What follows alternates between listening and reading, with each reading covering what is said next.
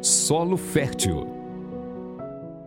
Boa noite, amigos e amigas que nos acompanham aqui pelo canal Espiritismo e Mediunidade. Muito bom estarmos juntos aqui em mais uma quinta-feira, hoje, dia 25 de maio, juntos aqui para mais uma noite de estudo, de aprendizagem, nessa proposta de abordarmos temas variados à luz da doutrina espírita um abraço fraternal para os nossos canais parceiros, Lar Espírita Caminho do Cristo, Web Rádio Portal da Luz, Web Rádio Fraternidade, Rede Amigo Espírita, que também está aqui com a gente, TV Secal, lá de Santa Catarina, TV 7 da Paraíba, Casa com Evangelho, lá em Portugal, e todos os amigos e amigas que estão aqui conosco. E nessa noite nós vamos trabalhar o tema o Espiritismo ante os desafios da convivência familiar. Pensamos que esse é um tema muito interessante que nos ajuda nessa nossa reflexão em torno da vida, da convivência, da aprendizagem, do ambiente de estarmos em família. Um abraço também para a nossa queridíssima Regina Mercadante, que é a nossa líder aqui nesse canal Chico Leite também, que é o produtor junto com ela. Grande beijo para vocês. Amigo Mestre Jesus, mais uma vez estamos aqui reunidos em teu nome, nessa escola de aprendizes do teu evangelho. Que sejamos capazes, Senhor, de nos colocarmos a teu serviço, como aqueles discípulos de outrora que saíram a pregar o evangelho a todas as criaturas. Permita que cada um de nós seja um instrumento da tua paz. E que cada uma de nossas palavras possa ter o sentido, a direção e alcançar os corações e as mentes daqueles que conosco participam desse intercâmbio, desse instante de aprendizagem, desse momento de reflexão. Que assim seja.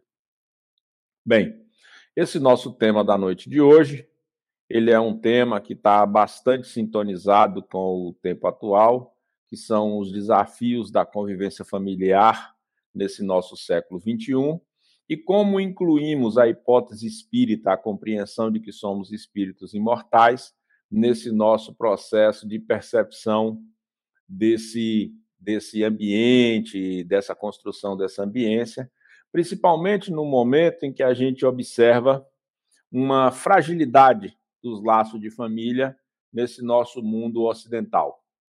Obviamente, é, na Ásia, na África, em algumas regiões da Europa Central, etc., uma estrutura patriarcal, patriarcal muito forte, ela ainda impede alguns avanços no campo do desenvolvimento familiar. Mas nós ocidentais, principalmente da Europa Atlântica ou da Europa do Mediterrâneo, da África, da região do Mediterrâneo também, do Atlântico e do Pacífico, né? nós vivemos num ambiente de transformação, num ambiente de mudança. E aí, quando a gente vai olhar no livro dos Espíritos, que quando o capítulo, quando Kardec vai falar dos laços de família, nas questões 773 até a questão 775, ele finaliza perguntando aos espíritos qual seria para a sociedade o resultado do relaxamento dos laços de família, e eles respondem uma recrudescência ao egoísmo. E quando a gente pensa os desafios da convivência familiar e a compreensão de que somos espíritos imortais, nós somos convidados a uma reflexão. Boa noite, Cássia Costa, boa noite, Carlos Smith, amigos e amigas que estão nos acompanhando então, nós somos convidados a uma reflexão para a mudança no modelo de família que vem acontecendo na nossa sociedade ocidental, as transformações, as alterações dos vínculos e o impacto que isso tem no processo de reencarnação dos espíritos e na nossa própria vida, na nossa própria convivência.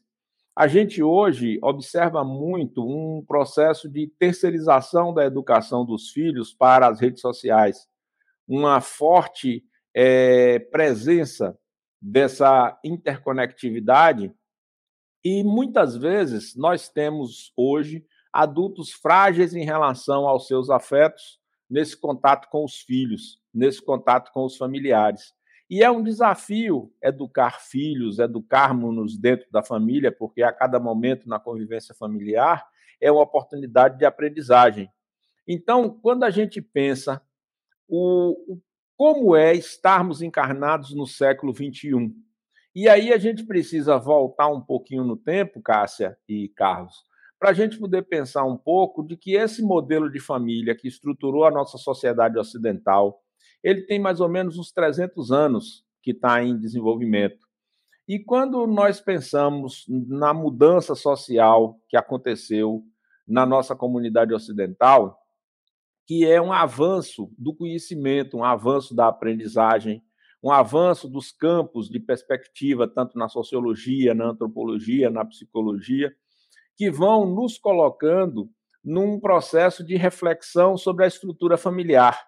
Aquele modelo patriarcal que sustentou toda a sociedade ocidental até o final do século XVIII, ele começa a ruir no século XIX e cai completamente no pós-guerra, principalmente na Europa, e vai tendo seus rebatimentos nas Américas. E por que, que ele cai completamente no pós-guerra?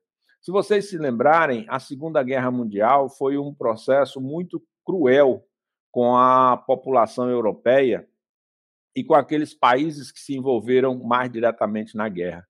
Porque quem é que morreu preponderantemente nessas guerras? Os homens jovens em idade produtiva. E quem ficou? Os idosos, as crianças, as mulheres, numa sociedade fragilizada. Por outro lado, a gente assistiu também, a partir dos anos 60, um movimento de libertação das mulheres um movimento numa direção de igualdade de gêneros que se espalha mais fortemente a partir dos anos 90 e que desemboca no século 21 com a mudança na estrutura familiar. E aí nós temos duas realidades que estão em conflito. A primeira delas diz respeito à mudança no formato da composição das famílias e uma mudança no ambiente dessas relações familiares. Essa mudança na composição das famílias, ela vem acompanhada de um conjunto cada vez maior de famílias monoparentais. O que é uma família monoparental, para aqueles que esqueceram? É aquela família que é sustentada por um dos seus líderes. Você tem hoje mais de 30 tipos de arranjos familiares. Família sustentada por avô, família sustentada por avó, família sustentada por mãe, família sustentada por irmã, por irmão, por casais, por famílias hum, é, homoafetivas, mulheres com mulheres, homens com homens, trisal, tetrasal, enfim, uma enormidade de arranjos familiares que vem, de certa maneira, dificultando a nossa compreensão da realidade. E, e a gente tem sempre a família como um ambiente muito conservador.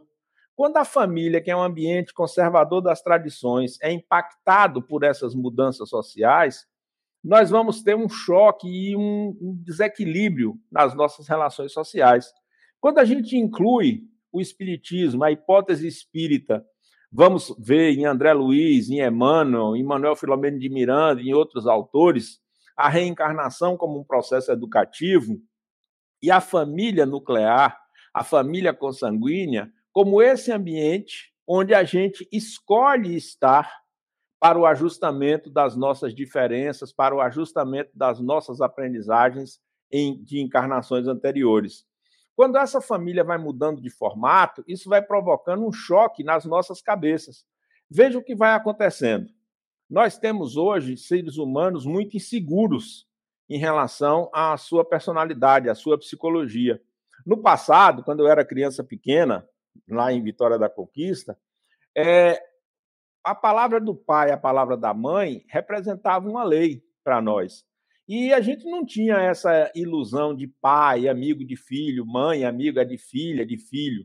A gente sempre pensava numa relação de respeito, numa relação de cordialidade, numa relação de processo de aprendizagem. O que é está acontecendo hoje no nosso século XXI? Muitos casais estão se formando com vínculos frágeis, vínculos da paixão, vínculos dos interesses, vínculos momentâneos.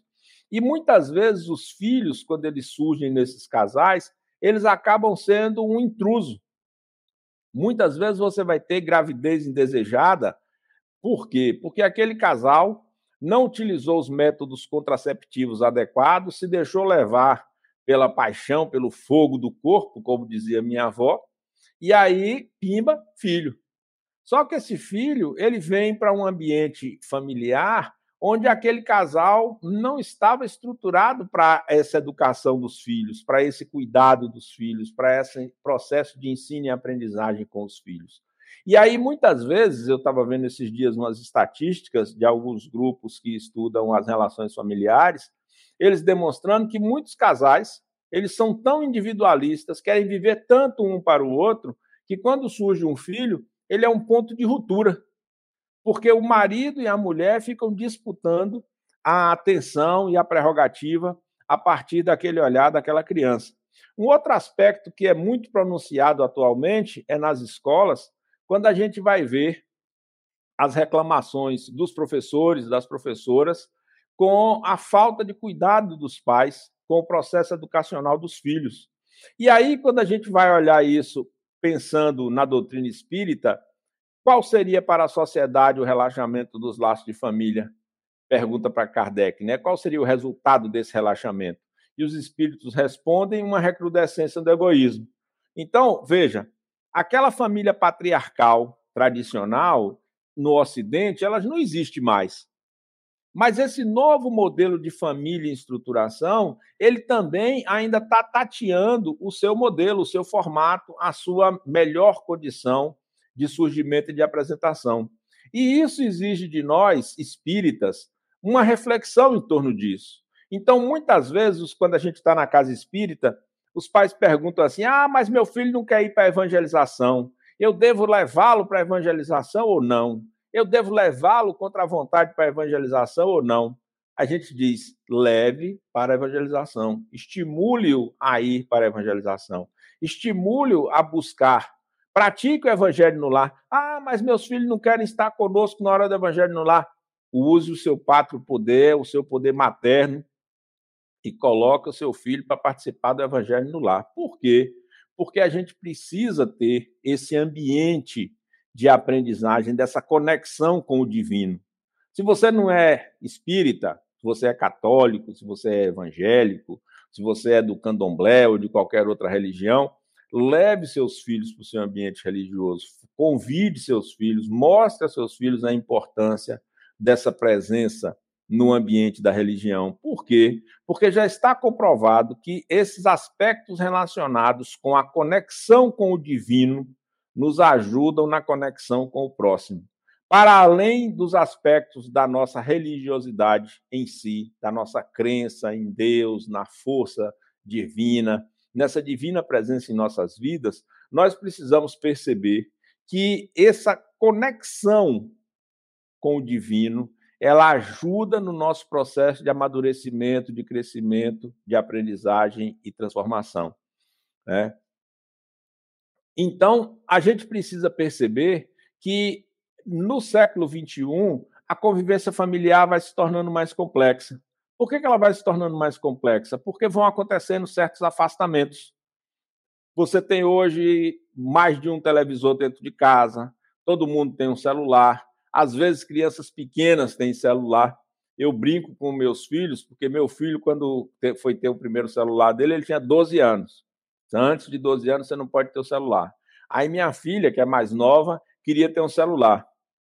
Aí eu disse a ela, só quando você fizer 12 anos. Ah, meu pai, não sei o quê. Seu irmão só teve celular aos 12. Ela se conformou, meio contrariada, mas aceitou. Mas quando ela completou 12 anos, eu quero meu celular, meu pai.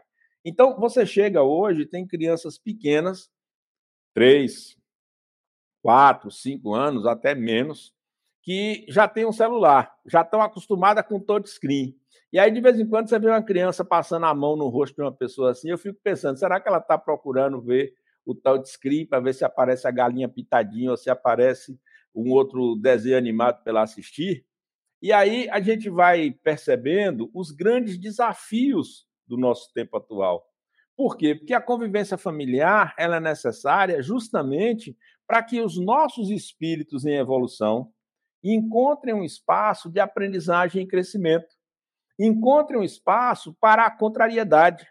Tem muitos pais que não querem contrariar os filhos. Tem muitos pais que querem ser amados pelos seus filhos sem perceber que você precisa ter determinados momentos de autoridade, determinados momentos de compreensão, mas também você precisa ter determinados momentos de orientação educativa. Tem até uma música que eu gosto muito do Traje a Rigor, que diz assim: Meus dois pais me tratam muito bem. O que é que você tem que não fala com ninguém? Não vai dar. Se não vai dar, como é que eu vou crescer sem ter com quem me revoltar? Né? Então, o, o ambiente familiar é esse primeiro espaço onde a gente vai ter esse entrechoque da realidade, porque o mundão é muito difícil. Eu, quando era criança pequena, em Vitória da Conquista, a gente ia para a escola a pé. A escola ficava longe do lugar onde a gente morava. Aqui não conhece Vitória da Conquista, Vitória da Conquista é uma cidade atravessada pela BR-116. Então, a gente estudava do lado oposto da BR-116. Imagina aquelas crianças atravessando, não vou dizer qual é a década também aí, é muito antigo. Ah, a Cássia colocou aqui nossa linda Vitória da Conquista, os familiares dela na rua Caetité e Tabuna. Pois é, o colégio onde eu estudava fica próximo dessas duas avenidas que você está se referindo aí, Cássia. A gente atravessava, saíamos de casa, fica mais ou menos uns 3, 4 quilômetros da nossa casa, é, o colégio.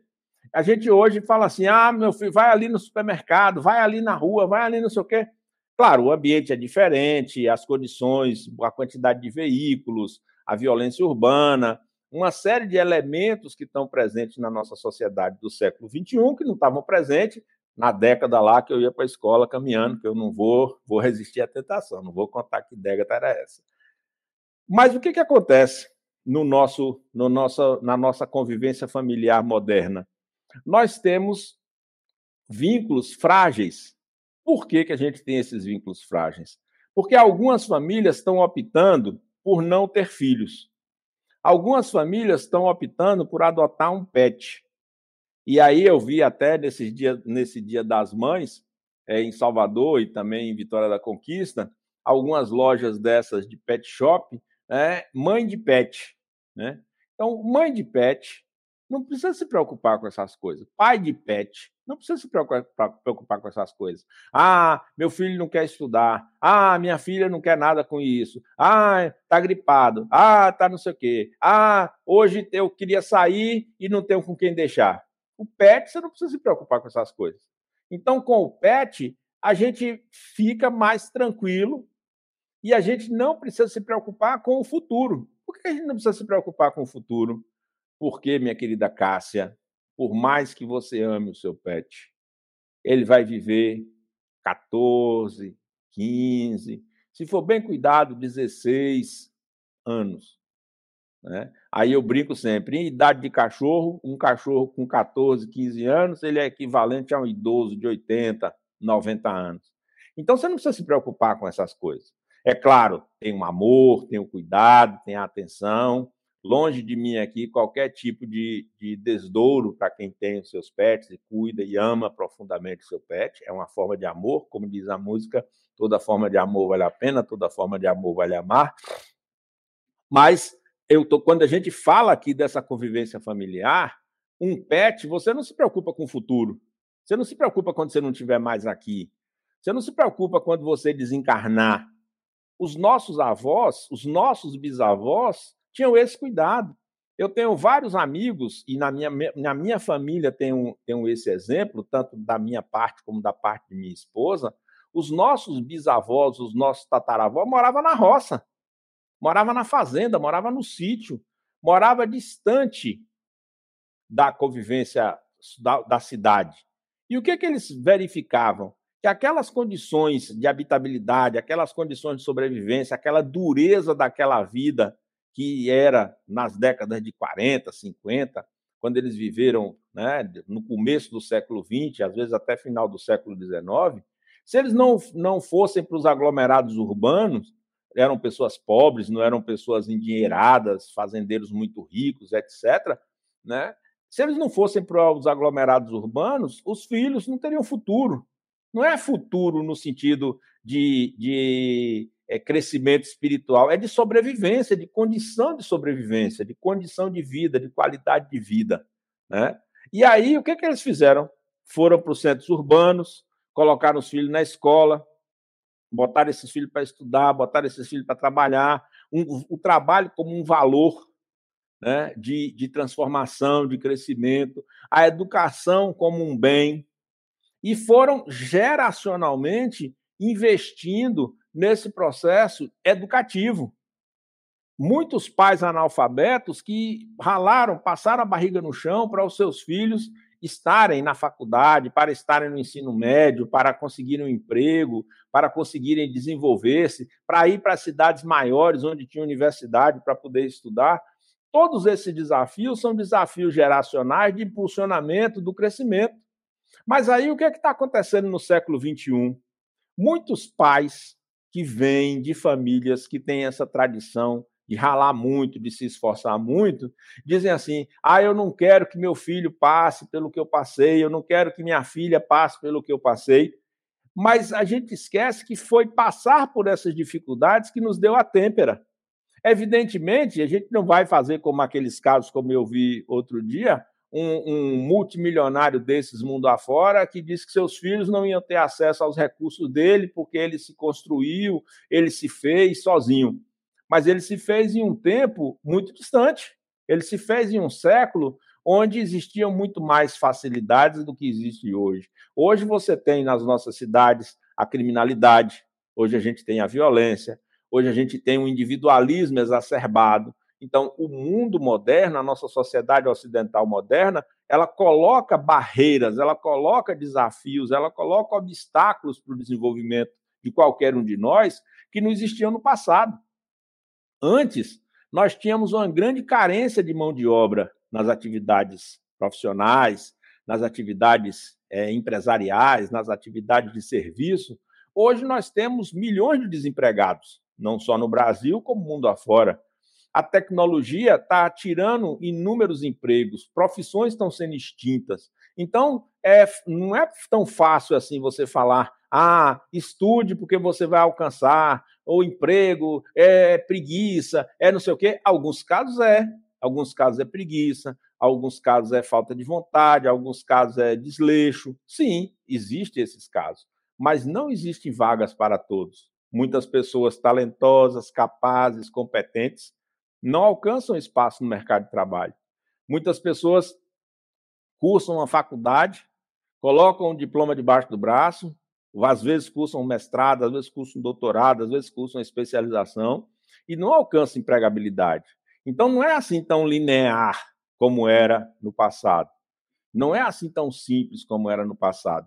Isso traz para dentro da família novos desafios. Isso traz para a nossa convivência familiar, para o nosso dia a dia da família, inúmeros aspectos que não estavam presentes no passado distante. Hoje nós temos um, uma curva de envelhecimento da população.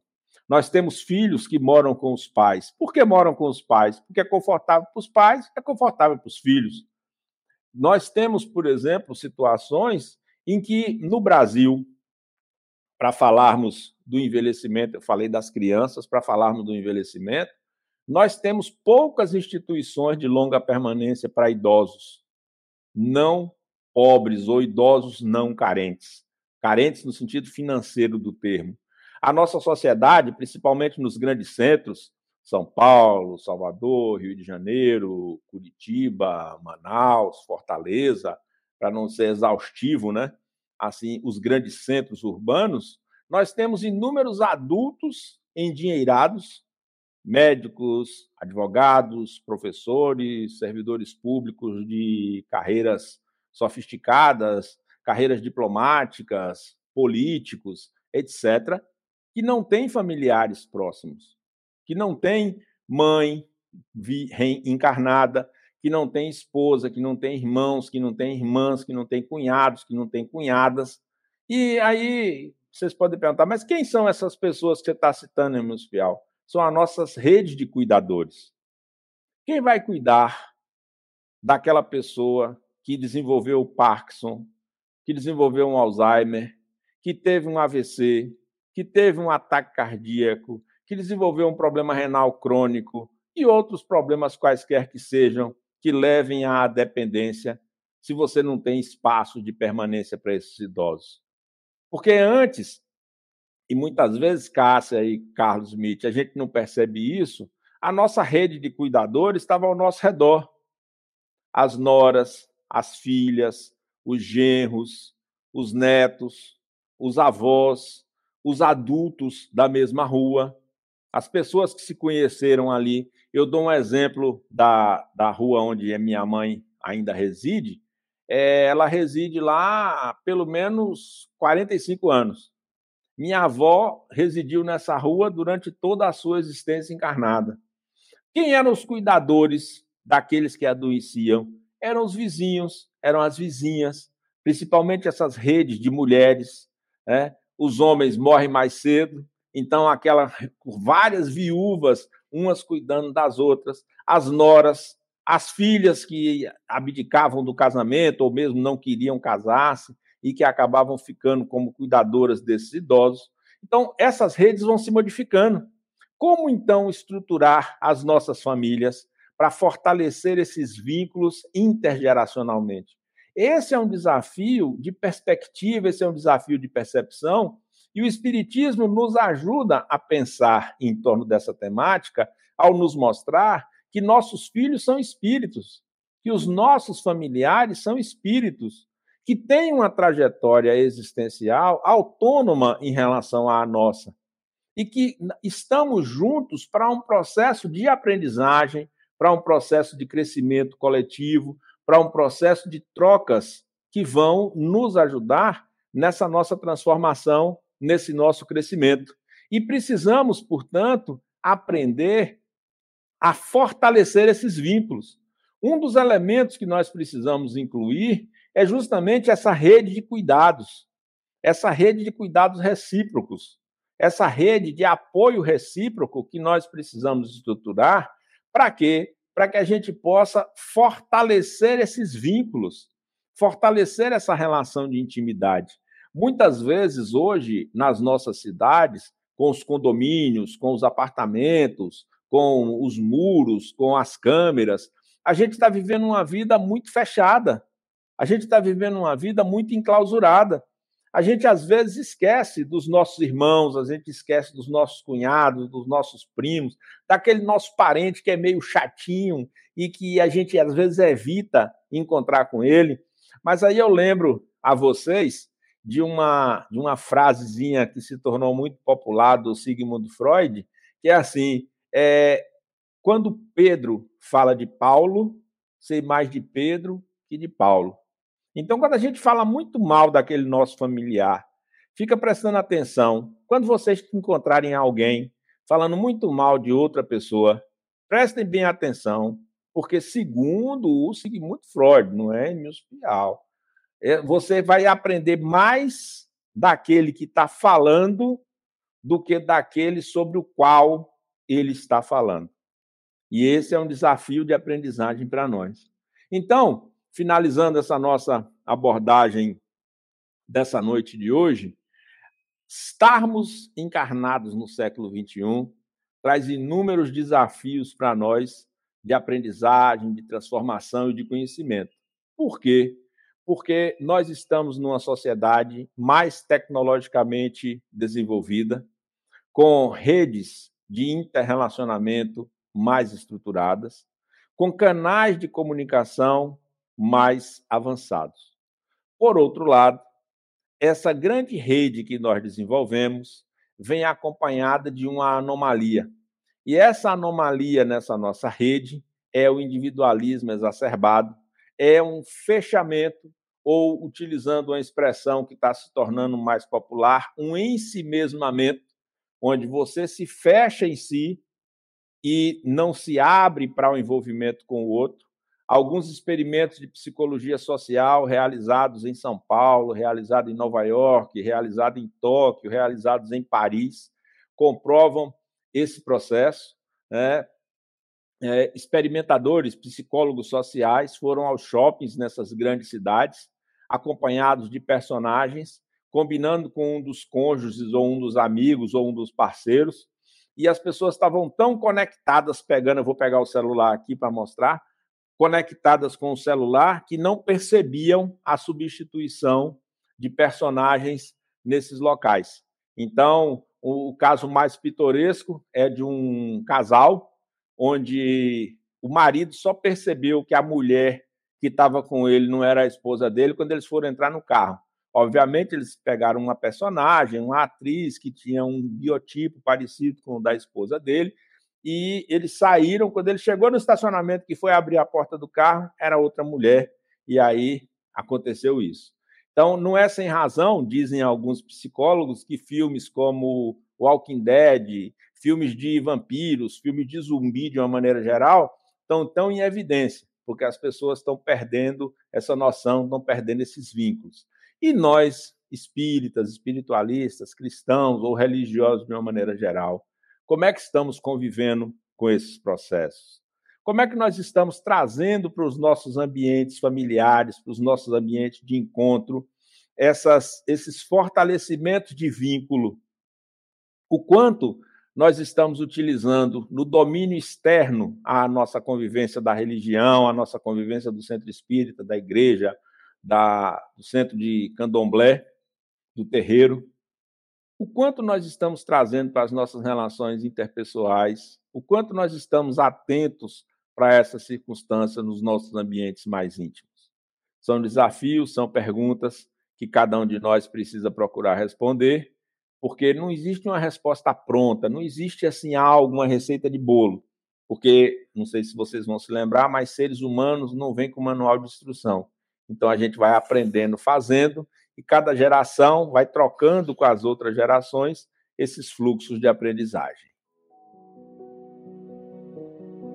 Momento de interação. Perguntas e respostas.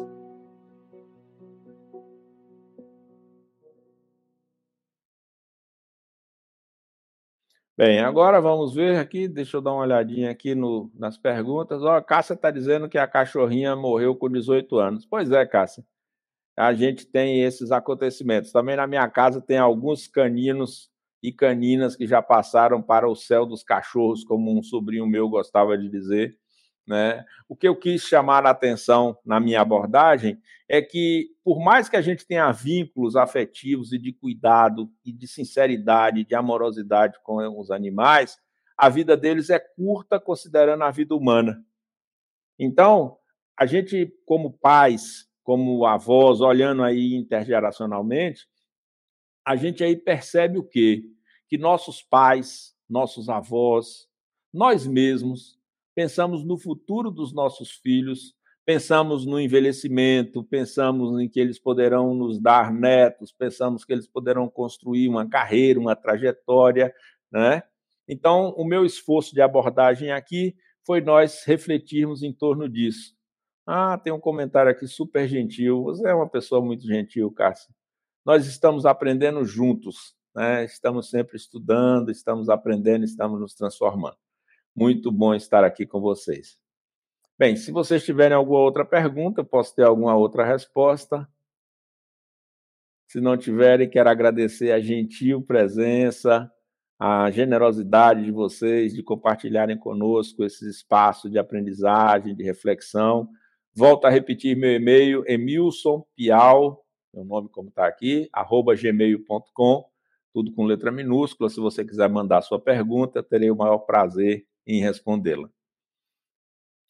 Grande beijo para vocês, amigo Jesus. Nós te agradecemos pela oportunidade de estarmos aqui reunidos nessa noite. Que essas pequeninas reflexões possam nos auxiliar nos nossos processos de aprendizagem, de transformação, de crescimento, e que cada um de nós, ao sair daqui, possa considerar-se, possa estar mais apto para nos colocarmos a cada dia como mensageiros da tua paz, como seus discípulos aqui no planeta Terra. A paz que agora sentimos seja estendida aos nossos familiares, às pessoas que nos pedem preces, de maneira que juntos possamos contribuir para a construção de um mundo melhor. Um beijo, pessoal. Muita paz para vocês. Gratidão pela gentileza de vocês de compartilharem conosco esses espaços de aprendizagem, esses momentos de reflexão. E até a próxima quinta-feira. Tchau, pessoal! Estude conosco. Faça parte da família Espiritismo e Mediunidade. Em Lives TV.